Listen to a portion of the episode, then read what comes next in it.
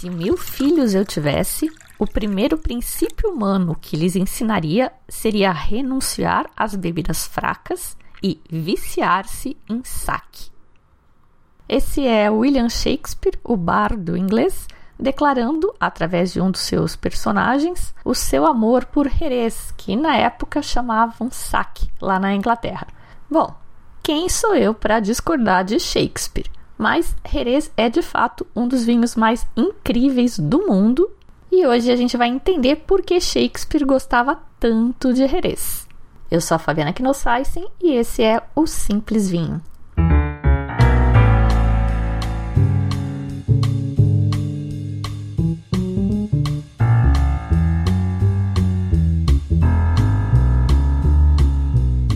Jerez, Xeres, Cherry.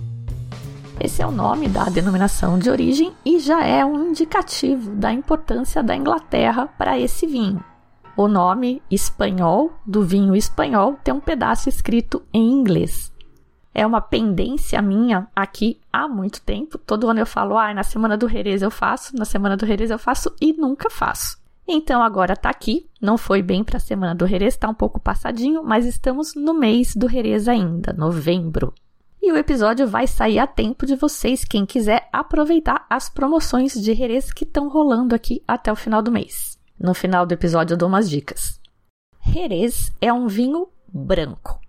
Isso é uma coisa legal da gente marcar e deixar bem claro, porque às vezes a gente esquece que é um vinho branco. Eu fiz um vídeo no Instagram porque agora eu tô cheia dos vídeos, tô insuportável. Mas eu fiz um vídeo mostrando um vinho e dizendo: Isso aqui é um vinho branco. E você olha, o vinho tem cor de café. É justamente uma provocação. Por aí você já vê que Jerez é um mundo dentro do mundo do vinho.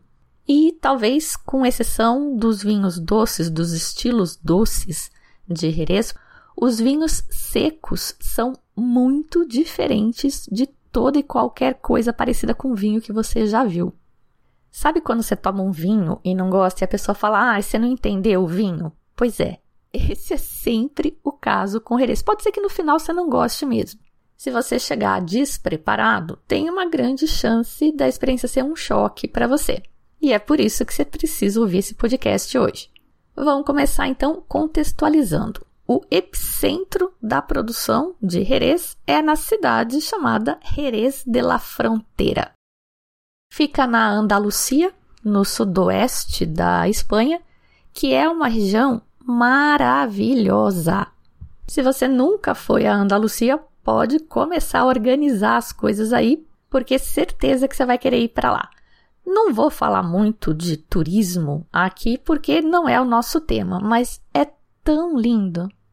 Tem praia, tem 300 dias de sol por ano, uma coisa maravilhosa.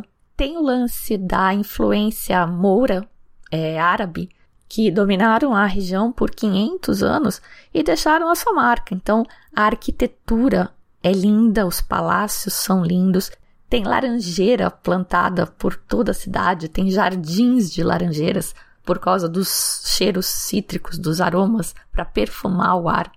Algumas cidades são muradas, como Córdoba, tem aquele centro histórico preservado e na primavera eles têm campeonato de sacadas. Todo mundo decora a sacada com flor. É uma tradição deles, os balcões, na verdade. Aí tem as casas de chá, as feiras com especiarias, os tradicionais shows cata turista, show de flamenco, que você provavelmente vai em algum, eu fui. O nome Jerez, inclusive, deriva de Cherish, que é a ocidentalização do nome árabe do lugar. E se você quiser fugir dessas cidades mais cosmopolitas, digamos, tem Honda, que é ali do lado, vocês já devem ter visto. Acho que em Game of Thrones é uma cidade que fica num penhasco, é impressionante. Sevilha, eles usaram em Game of Thrones também. Setenil de las Barricas é uma cidade escavada na pedra com umas ruínas tão estreitas. Antes da gente ir, eu tinha lido nessas reviews, né, do, do pessoal reclamando que a cidade tinha as ruas muito estreitas e blá blá blá. Pensei, ah, esses americanos alugam os carros gigantescos e depois ficam reclamando que a rua é estreita. Rapaz, O meu maridinho é bom de direção, bem bom. Eu sou braço, sabe? Se fosse eu que tivesse me metido naquele lugar, eu tinha começado a chorar até alguém tirar o carro de lá, porque eu não ia tirar. Mas era ele que estava dirigindo. Mas teve lugar que eu tinha que descer e ficar olhando para ter certeza que não ia raspar nas paredes para fazer as curvas. Enfim, é torturante, é um desafio, mas é lindo. E esses perrengues são o que rendem as boas histórias depois. E falando em história, já vamos entrar no nosso tema, porque até nisso Jerez é diferente.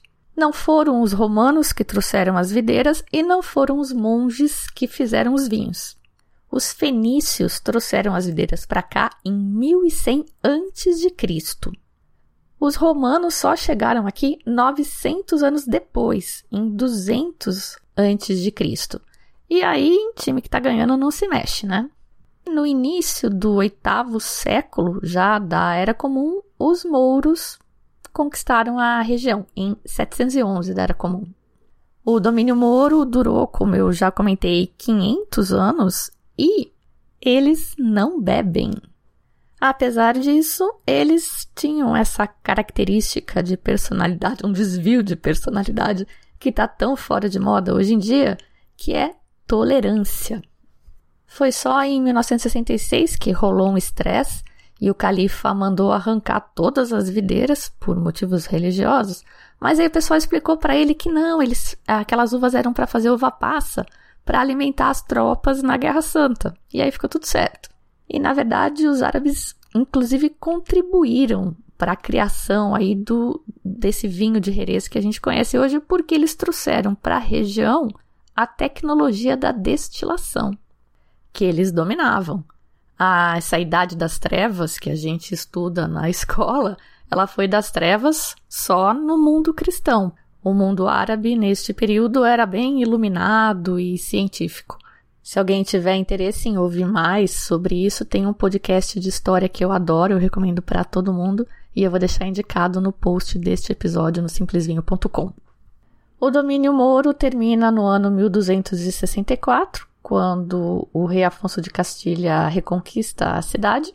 A produção de vinho é retomada e os ingleses são especialmente fãs. Já falei aqui mais de uma vez, né, que os ingleses determinaram a cara do mundo alcoólico atual. Mas bem, o material oficial de Jerez, que inclusive tem cursos online gratuitos que vocês também podem fazer, vou deixar link no post do episódio. Nesse material oficial, eles dizem que o comércio já era consolidado entre Inglaterra e Jerez, mas que teve um boom quando o rei Henrique I fez um decreto favorecendo um toma lá cá. Eles exportavam lã inglesa e importavam o vinho de Jerez sem taxação. Só que eu achei essa história estranha porque o rei Henrique I morreu no ano 1100, ou seja, durante o domínio mouro, e eu não acho que eles tivessem comércio com os mouros, mas enfim, quem sou eu? Só achei que seria importante compartilhar. Então, independente do que tenha acontecido aí entre a Reconquista por volta de 1200 e 1402, que foi quando o rei Henrique de Castilha decretou que nenhum pé de videira podia ser arrancado e proibiu até a instalação de colmeias próximas aos parreirais para as abelhas não comerem as, as uvas. Bom, ele fez isso por causa da importância comercial que o vinho tinha ganho neste período. Aí, em 1587, a gente tem o evento de um grande roubo de vinho de Jerez pelo Sir Francis Drake. Era um cavaleiro condecorado pela rainha da Inglaterra, mas para os espanhóis era um pirata que atacava as naus. E ele atacou o porto de Cádiz, que era a partir de onde o Jerez era despachado para o mundo todo, e zerou o estoque dos caras levou tudo para a Inglaterra e inundou o mercado de lá. Vem daí dessa época a paixão do Shakespeare por Jerez. Do Shakespeare e da Inglaterra toda. E aí não houve Jerez que chegasse para saciar a sede do povo.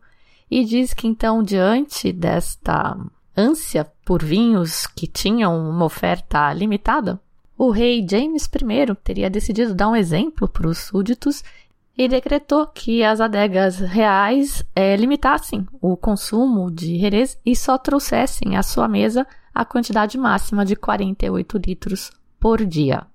O Os Clarke diz no livro A História do Vinho em 100 Garrafas, tem um capítulo dedicado aí ao saque.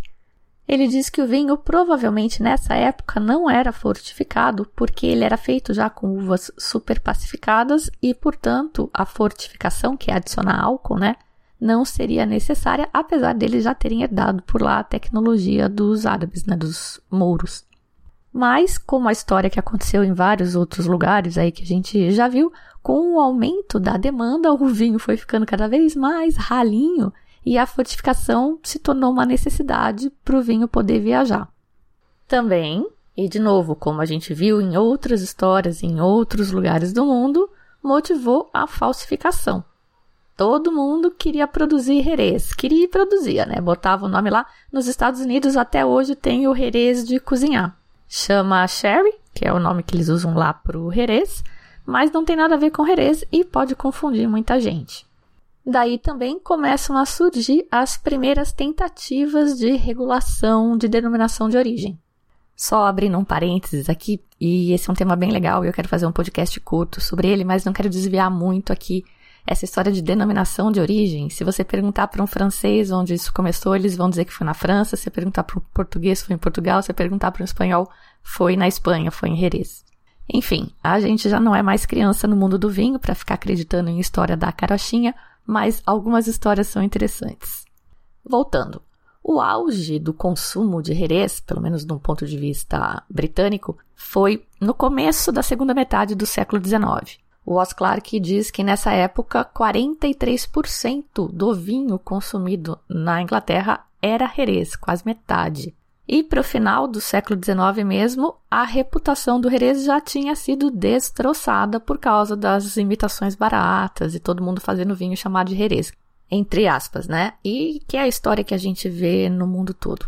Mas Jerez tem essa história de idas e vindas, né? Uma hora tá lá em cima, montanha russa, uma hora tá lá em cima, outra hora tá lá embaixo. E eles se reergueram, subiram de novo com o Cream Sherry da Harvey's Bristol, o cream cherry é um dos estilos de Jerez, já vou falar de todos eles daqui a pouco, só vou dar uma canjinha agora para vocês entenderem. A Harvey's inventou esse vinho para atender ao gosto dos ingleses. Basicamente, eles misturam um oloroso, que é um Jerez seco, com um Pedro Jiménez, que é um estilo doce de Jerez. E aí fica um vinho meio seco, os britânicos adoram, é o vinho mais conhecido, mais famoso da Inglaterra, e muito popular no Natal, principalmente por gente que só bebe vinho no Natal. Mas muito bem, vamos partir para o papo técnico agora. Não vou ser muito nerd, porque eu já fui nerd no episódio sobre o velo de flor, que é uma coisa importante aqui. Se você ainda não ouviu aquele episódio, corre lá. Além do velo, o que mais é importante nesta denominação de origem? Sol, falei, são 300 dias de sol por ano, muito sol. Vento, então a proximidade do mar e a brisa refrescante que vem do mar são importantes para refrescar o inferno que é esse lugar. As bodegas têm uma arquitetura diferente lá, elas têm o pé direito bem alto e elas são construídas para aproveitar o poder de refrigeração desses ventos, aí o ar condicionado de Jerez. Albariça escreve com Z, mas pronuncia como S, porque em espanhol não tem o som de Z. Então para de falar Mendoza, Garzon, Catena Zapata é Mendoza, Garçom e Catena Sapata, combinado? Então, albariça é o solo lá, um solo branco com calcário. Calcário é tudo de bom no vinho. Quando estiverem falando de vinho e você ouve a palavra calcário, já para tudo e presta atenção porque tem coisa boa aí.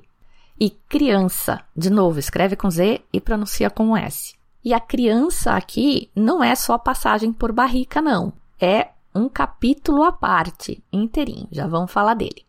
A área de produção de Jerez, DO, é demarcada, é um triângulo que fica compreendido entre as cidades de Jerez de la Fronteira, Puerto de Santa Maria e Sanlúcar de Barrameda.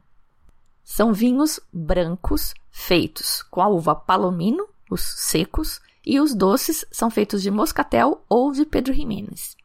As uvas são brancas, mas os vinhos, como eu já comentei no começo, variam do branco transparente ao castanho escuro. E isso é por causa do processo de produção de cada um. Os vinhos secos são dos mais secos do mundo, os mais secos que você vai tomar na vida ever. E os doces são o extremo oposto. O Pedro Jiménez é considerado o vinho mais doce do mundo. Olha que leque incrível! É realmente um mundo dentro do mundo do vinho. Então vamos começar com os vinhos secos. A gente tem dois tipos de criança: a biológica e a oxidativa. A criança biológica é aquela que ocorre sob o velo de flor, a oxidativa é a que acontece sem o velo de flor. Esses são os dois extremos, e aí você tem coisas no meio entre eles. Os mostos mais delicados, mais superiores, aqueles obtidos sem prensagem nenhuma, o mosto flor. Esses vão ser tratados na criança biológica. É bem fácil de lembrar, ó. Os mostos mais finos, mais delicados, vão dar origem ao Jerez fino. Fino é o nome do vinho, a menos que ele tenha sido produzido em Sanlúcar de Barrameda, porque daí ele chama manzanilha. Então eles vinificam esse mosto mais especial das uvas palomino, aí põem nas barricas para envelhecer e não enchem as barricas, justamente para formar a flor. Ah, importante é que antes de pôr nas barricas, eles encabeçam os vinhos, ou seja, eles fortificam até 15% de álcool. Esse excesso de álcool é importante porque ele vai servir de alimento para as leveduras da flor, mas se for mais que 15%, ele mata a flor, ela não consegue viver nesse meio tão hostil. Essa é a criança biológica e finos e manzanilhas vão passar a vida inteira debaixo desse velo de flor até serem engarrafados. Aí no extremo oposto, você tem o oloroso, que vai ter uma criança puramente oxidativa. Então, depois que vinificou a, o mosto de palomino, que já não vai ser um mosto tão fino quanto o dos finos, eles encabeçam o vinho até 17%. E nesse nível de álcool não há levedura que dê conta, não forma flor. Aí, além disso, com flor ou sem flor, biológica ou oxidativa, você tem as tábuas e soleiras. Isso é igual para os dois estilos e para os outros também, que é a forma com que o vinho envelhece. Então você imagina uma pirâmide de barricas, você tem a fileira da base, essa é a soleira, e várias camadas de barricas por cima, que são as tábuas. Na vida real não precisa ser exatamente desse jeito, mas facilita a visualização. Então o vinho novo, o vinho do ano, vai entrar no topo da pirâmide. Para ele caber lá, o vinho que estava ali vai ser movido para a camada de baixo e assim sucessivamente até chegar na soleira. E o vinho da soleira que vai ser retirado, não todo, sempre tem que ficar um tanto, vai ser engarrafado.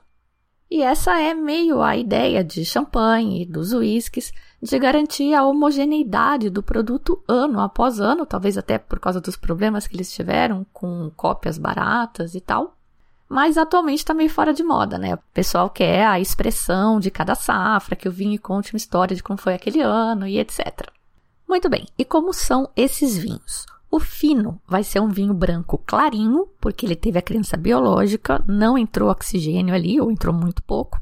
Por causa do tempo de contato com as leveduras, o fino tem que ficar pelo menos dois anos na criança biológica. Então, daí ele vai ter um pouquinho de amendoado e bastante aroma de panificação. Eu acho que eles têm também um toque mais salgadinho e o manzanilha que é igual um fino, mas produzido num lugar especial, que é São Lucas de Barrameda, ele tende a dar algumas notas de ervas. Manzanilha, em espanhol, é camomila. Eu não consigo discernir camomila no vinho, mas ele tem sim uma coisa mais herbácea. E eu acho ele mais delicado do que os finos comuns aí, entre aspas. E em termos de corpo, como as leveduras se alimentam dos glicóis, das glicerinas presentes no vinho, ele vai ser magro. É um vinho muito leve. A glicerina é aquilo que quando você gira a taça, ela forma as tais das pernas do vinho, né, que grudam na parede e vão escorrendo. Ela dá essa sensação de corpo, essa oleosidade, untuosidade. O fino e a manzanilha não vão ter nada disso porque as leveduras comeram. Então a sensação de boca é muito diferente do que a gente está acostumado. Harmonização. Tudo que é difícil, que não harmoniza com nada, harmoniza com, com herês fino. Azeitona, aspargo, coisa escabete, porque o vinho é pouco ácido. Ele tem pouco ácido acético, as leveduras comeram, e aí ele combina com o vinagre do escabete. Gaspacho andaluz, frutos do mar, basicamente tudo. Ramon, né? O Ramon combina com todos os reses. Temperatura de serviço é mais friozinho, 6, 8 graus. E a parte chata é que você precisa abrir a garrafa e consumir tudo, ou quase tudo. Enfim, dentro de alguns dias você tem que consumir tudo porque ele é um vinho sem oxidação, diferente do oloroso, né? Todo pelo contrário. O oloroso é o da criança oxidativa, ele está acostumado com oxigênio, faz parte ter aromas oxidados no perfil aromático dele. Não que você vá abrir uma garrafa e demorar um ano para consumir, mas você tem mais tempo do que no caso de um fino. Aí, além desse perfil de oxidação no oloroso, você vai sentir muito nota de amendoado, um pouco de iodo até. São aromas bem característicos e que a gente costuma chamar, né? Quando a gente encontra em outros vinhos, a gente fala, ah, tá meio arreressado esse vinho. É aroma de oxidação. E é bem marcante, é um vinho que se impõe, que se sobressai. E aí você lembra que é um vinho de 17% de álcool. É bem encorpado. Então, todas aquelas coisas que você sua para harmonizar, que é difícil conseguir harmonizar, também elas vão harmonizar com um oloroso. Pensa em coisa com mame, queijo, curado, cogumelo. E especialmente os meus favoritos, essas carnes de caçarola bem cozidas, cheia de tempero, rabada. Eu fiz aqui outro dia, apesar de não ser muito da amiga da cozinha, vocês sabem, eu fiz uma copa de lombo suíno. Botei todos os temperos que eu tinha em casa, que não é muita coisa, mas por acaso neste dia tinha hortelã e um pouquinho de pimenta Sichuan, que é uma pimenta chinesa que não pica, na verdade, mas é muito cheirosa. Rapaz, ficou dos deuses. Inclusive aprovado pelo meu maridinho, que sempre falou que não gostava de Jerez porque era muito forte, que parecia um whisky. Adorou. Muito bem. Então, dos vinhos secos de Jerez, a gente já viu as duas pontas do espectro os finos barra manzanilha, feitos totalmente sob a criança biológica, e os olorosos, de criança totalmente oxidativa. E aí, entre esses dois extremos, você tem o amontilhado e o palo cortado. Tecnicamente, eles são iguais. É um vinho que começou a sua vida de envelhecimento como um fino na criança biológica e terminou como um oloroso na criança oxidativa. Tem diferença objetiva entre eles? Não. O próprio WST diz que é muito difícil você distinguir entre os dois estilos, o palo cortado ou amontilhado, mas que normalmente os palo cortados são vinhos de qualidade superior. Diz a lenda, e agora presta atenção, tem uma história interessante aqui, bonitinha. Diz a lenda que o palo cortado nasceu para ser um fino, que tem aquele mosto superior, mais delicado, blá blá blá, e aí os caras marcavam na barrica, que ia ser o fino, né? Marcavam com um tracinho, um pau. Um palo, em espanhol. As barricas marcadas com o palo seriam as que dariam origem a vinhos finos. Aí, durante a criança desse vinho, o produtor achava que ele tinha alguma coisa a mais aí, que ele era melhor e nananã, e meio que promovia ele a palo cortado. O cara ia lá na barrica, então, onde tinha o palo e riscava o palo, virava um palo cortado. Aí então eles adicionavam mais álcool, até 17%, e ele seguia para a criança oxidativa como se fosse um oloroso. Já um amontilhado é um vinho que o produtor já tinha planejado desde o início fazer este processo com ele, começar a criança biológica e em algum momento adicionar o álcool para seguir para a criança oxidativa. Então, como eu disse, tecnicamente é a mesma história para os dois casos, mas tem uma lenda, talvez uma intenção aí por trás. E aí, esse estilo, tanto o amontilhado quanto o palo cortado, ele é um pouco incógnita, porque pode ter ficado muito tempo em criança oxidativa ou muito pouco. A cor vai variar então do amarelo clarinho para o âmbar escuro, dependendo de quanto tempo ficou em cada um dos processos. vai também combinar características aromáticas e de corpo e tal dos dois. Então acaba ficando um vinho bem interessante. E aí, para finalizar essa parte dos secos, eu não quis falar antes porque eu acho que vai ficar mais claro colocando ele agora. Desde 2021, a gente tem uma subcategoria dos finos e manzanilhas. Para ser fino ou manzanilha, ele tem que ficar pelo menos dois anos na criança biológica, mas ele pode ficar mais. E se ele ficar sete anos ou mais na criança biológica, ele pode ser rotulado como uma manzanilha passada ou um fino antigo. Essa nomenclatura meio que já era praticada, mas não era regulada antes de 2021. Agora é oficial. Vamos para algumas indicações então. Se você tiver perdidão e quiser achar alguma coisa de Jerez, vai na Belle Cave, porque a Gabriele Frisson trabalha lá e ela é a louca do Jerez. O portfólio lá é bem variado mas todas as importadoras maiores têm alguma coisa de Jerez e algumas estão com os preços bem interessantes. O Barbadilho Solear Manzanilha a gente degustou numa, numa masterclass de Jerez que teve na ABS, Associação Brasileira de Sommeliers. Eu vou deixar no post deste episódio, no simplesvinho.com, esta apresentação da masterclass que tem, além de algumas definições, todos os vinhos que a gente degustou. E esse Manzanilha Solear foi um dos vinhos selecionados para Masterclass, então isso já é um indicativo de quão representativo ele é para a categoria dele. Ele está por 178 na promoção da World Wine até o final deste mês. Se você achar 178 reais meio puxado para experimentar um negócio que de repente você pode não gostar porque ele é diferente, na própria World Wine tem um outro manzanilha do mesmo produtor que está saindo 111 reais nesse período da promoção. E eu sei que 111 reais também não é de graça, mas considerando todo esse trabalho de produção, é meio o mais barato que dá para ficar, tá? Você não vai achar muito melhor que isso. E esse, aliás, é um ponto que eu queria, né, chamar um pouco de atenção, porque é uma pechincha. Olha a trabalheira que dá fazer um Jerez.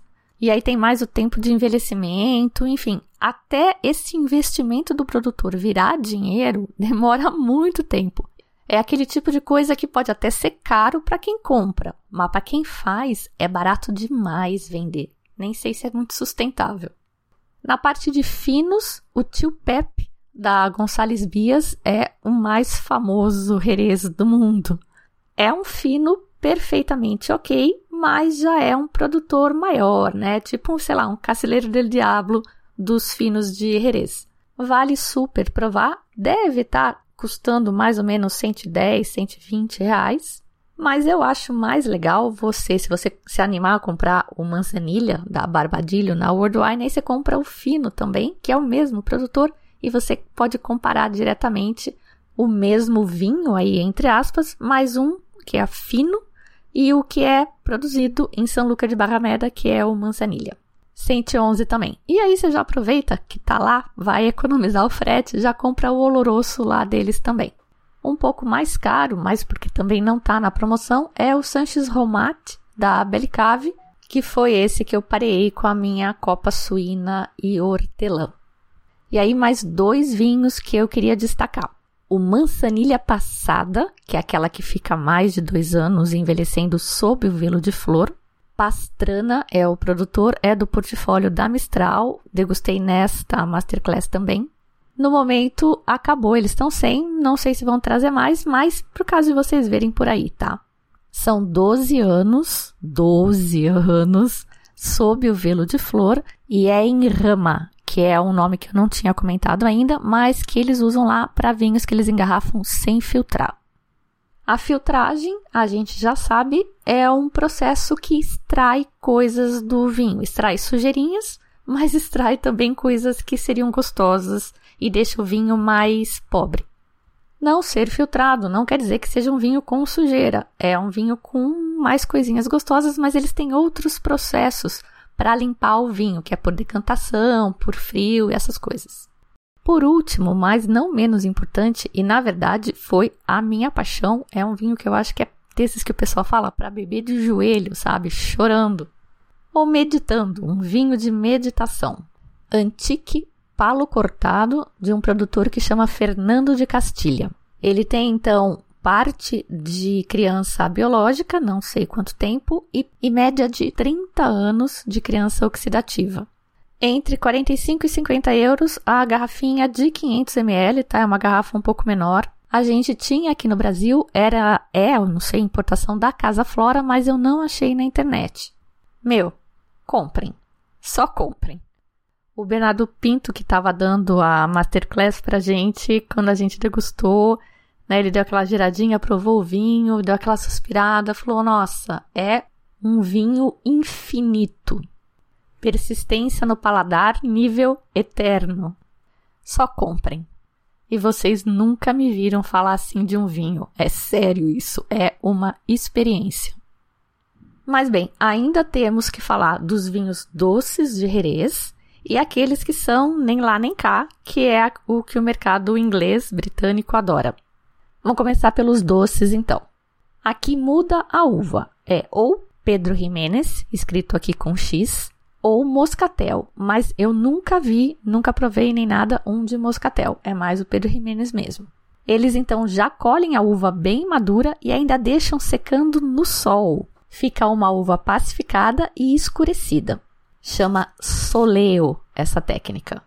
Aí eles prensam para extrair o mosto, que já é super concentrado em açúcar, vinificam e interrompem a fermentação em algum ponto, adicionando álcool vínico. Aí isso vai envelhecer em barrica, criança oxidativa, 100%. E a ideia não é oxidar, mas concentrar e complexar. Então eles cuidam para que o vinho não perca os aromas frutados mais primários. E esse é o vinho que fica cor de barata, castanho bem escuro mesmo. É esse que eu tenho na minha taça quando eu fiz aquela provocação no Instagram dizendo isso aqui é um vinho branco, embora não pareça. É super denso, um caldo grosso, né, que gruda, tinge a taça. E uma coisa bem legal dos vinhos doces, isso vale para todos, vinho do Porto, moscatel, enfim. Esse envelhecimento do vinho quebra a doçura.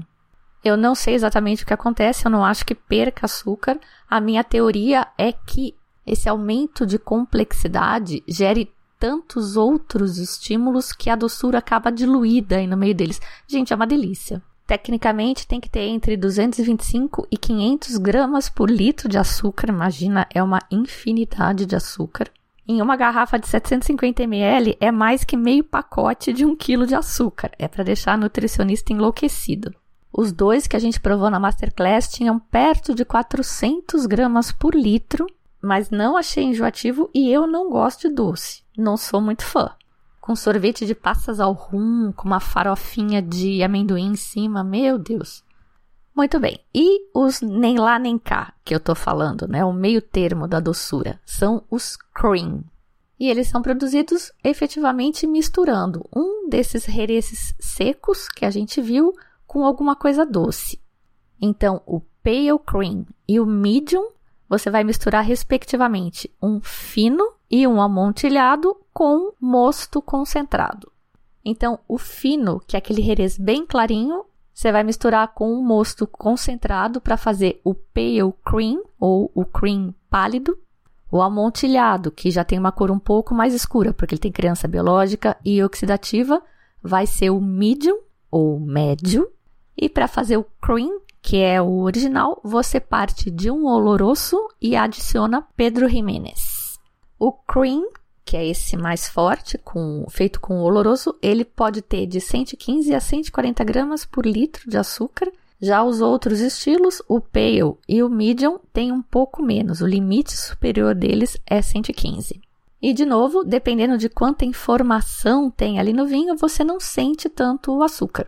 Eu já harmonizei o Romate Cream da Belcave com carne de caçarola, mas aí um pouco mais puxada na pimenta, mais picante. E achei eu que ficou muito legal. E pronto, falamos, acredito eu que o suficiente de todos os estilos de Jerez. Espero que eu tenha deixado vocês com vontade de provar. Aproveitem esse restinho de novembro, que ainda tem coisa em promoção, ou aguardem a semana do Jerez de 2024.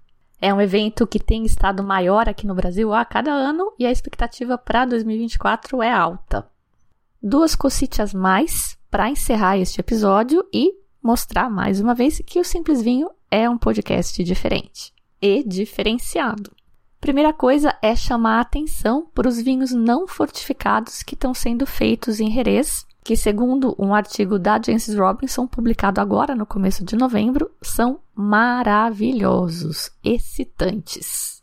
Ela conta que em 2008, ela, com um grupo de outros jornalistas, inclusive o Dirk Nearport, visitaram a região e provaram alguns vinhos antes da fortificação e falaram: Meu, por que, que vocês não engarrafam isso? Estão muito lindos esses vinhos. Bom, isso plantou uma semente e os caras se empolgaram. O Nearport depois voltou lá e propôs usarem o nome dele já para talvez dar um pouquinho mais um selo de qualidade pro, pro vinho. Enfim, tá andando, não tem nem nome ainda. Por enquanto, eles têm que chamar o vinho de vinho de Espanha, porque não é Jerez, não pode chamar de Jerez. Mas, segundo ela, tá uma coisa linda e ela destacou um grupo de produtores que está fazendo vinhos assim, chamado Território Albariça, que é aquele solo super especial que tem por lá. E a segunda coisa é a que eu acho mais legal, que é sobre a origem do velo de flor. Meio um complemento do episódio passado. Saí perguntando para todo mundo aonde diabos começou essa história de fazer vinho com velo. E foi o Elias Monteiro, da Bodega Verum, quem me mandou a informação mais legal. Ele é espanhol e me mandou uma palestra que um historiador fez em 2016, falando da origem do velo, que aparentemente nem eles conhecem muito bem essa história.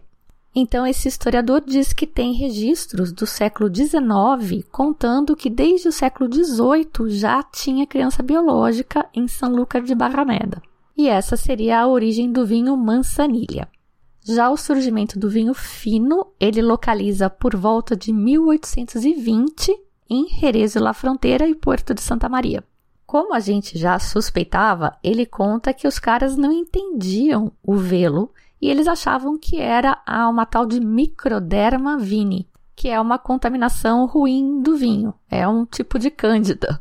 Ele diz que até o começo do século XIX, os bodegueiros consideravam que o velo era um defeito, só depois, com o tempo e por conhecimento prático, eles acabaram percebendo que o velo era benéfico para o vinho, mas como eles achavam que era essa contaminação, eles ficavam quietinhos, fingiam que não estava acontecendo e se ninguém percebesse, estava valendo. Foi só nos anos 1930 que cientistas russos e espanhóis, independentemente, mas simultaneamente, estudaram o velo e classificaram como Saccharomyces. E foi só a partir deste achado científico que o pessoal assumiu o velo de flor, então começou a ficar mais transparente a respeito do velo, incorporando essa característica como inerente ao terroir de Jerez. Legal, né? E uma canjinha só, última coisa. Não sei se vocês já tiveram a oportunidade de ver, eu presencialmente nunca vi, só em vídeo, um venenciador. Isso é uma coisa muito Jerez é um profissional que venencia, venencia, não sei como é que fala, o Jerez. Ele tem uma ferramenta especial para introduzir na barrica, passar pela flor sem quebrar e tirar um pouquinho de vinho e aí ele põe numa taça. É todo cheio de firulas, uma graça. Vou deixar um vídeo para vocês verem no simplesvinho.com.